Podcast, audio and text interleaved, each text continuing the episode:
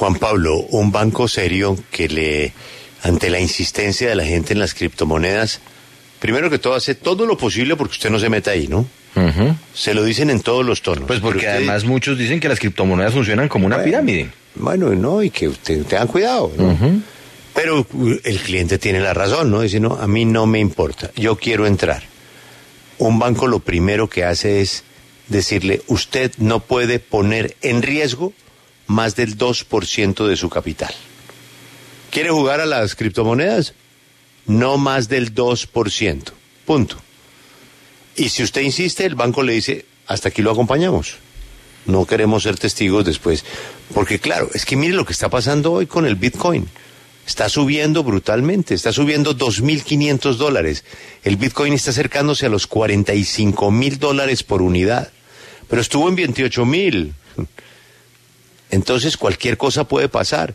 Entonces, si usted quiere jugar con el 1% de su patrimonio, con el 2% del futuro de sus hijos, pues el banco calcula el 2% no cambia la película del cliente. ¿Usted cree que en la Fundación SOE a usted le preguntan eh, si usted está metiendo el 1, el 2? Es que en la Fundación SOE la gente está metiendo todo. Lo que sí, lo que tiene a la mano. Pues, to- pues ¿Qué es un retorno del 7%, No, es eso una da el locura. 122% interés compuesto al año. Mm, sí, por eso. Es Y encima de eso, usted tiene un grado de la universidad avalado por el Ministerio de Educación. No, no, no, no avalado por el Ministerio de Educación. Bueno, le dicen al cliente eso. Mm.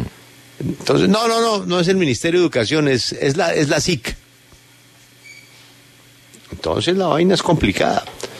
Yo sé que la gente se molesta, que la gente nos está regañando, pero es preferible comentarles esto desde hoy Pero- porque han pasado cosas. No, pues yo quiero que hagamos también un ejercicio de memoria, Julio.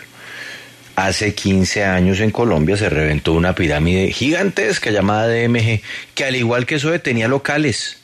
Tenía una sucursal gigantesca en la autopista ¿Cómo? norte, en donde tenían además una especie de, de- mega almacén, en donde Pues, usted ¿cómo la cambiaba sus ganancias por lo que quisiera, un La carro, una con nevera. televisores, Lo, con exacto, neveras. lo que, lo que fuera. Se inventaron una tarjeta.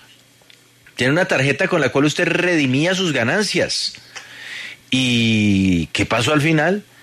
Pues empezó a pasar aceite y cuando estalló la burbuja, o más bien cuando se derrumbó la pirámide, fueron miles de colombianos a los que les tocó hacer fila en las taquillas, recuerdo yo, del eh, Estadio del Campín para registrarse y para decir, no, pues yo invertí tanta plata, invertí tanta plata. No, no la invirtió.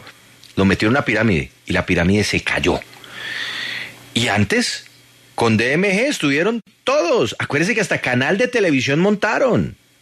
Montaron canal de televisión. Tenían eh, negocios de todo tipo. Parecía una empresa completamente exitosa. Exitosa a costa de los demás. Bueno, pues hubo una señorita Colombia, ¿no? Que montó una plataforma de esas, ¿no? Imagínese.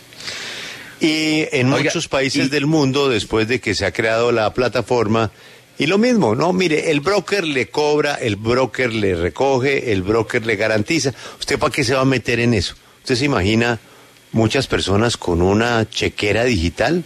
El blockchain, no, pues no lo entienden. Y aparece el broker. Mire, pues si para eso está el broker. ¿Dónde quiere invertir? No, yo no sé en dónde. Mire, invierta en Ethereum, que eso está buenísimo Ethereum. Invierta en esto. Mire, eso le da unas utilidades buenísimas. ¿Sabe cuál es a veces? En otras, no en esta. En otras la llamada. Nos hackearon. Nos hackearon. Y se fueron todas las criptomonedas. La gente verá lo que hace. Ni más faltaba.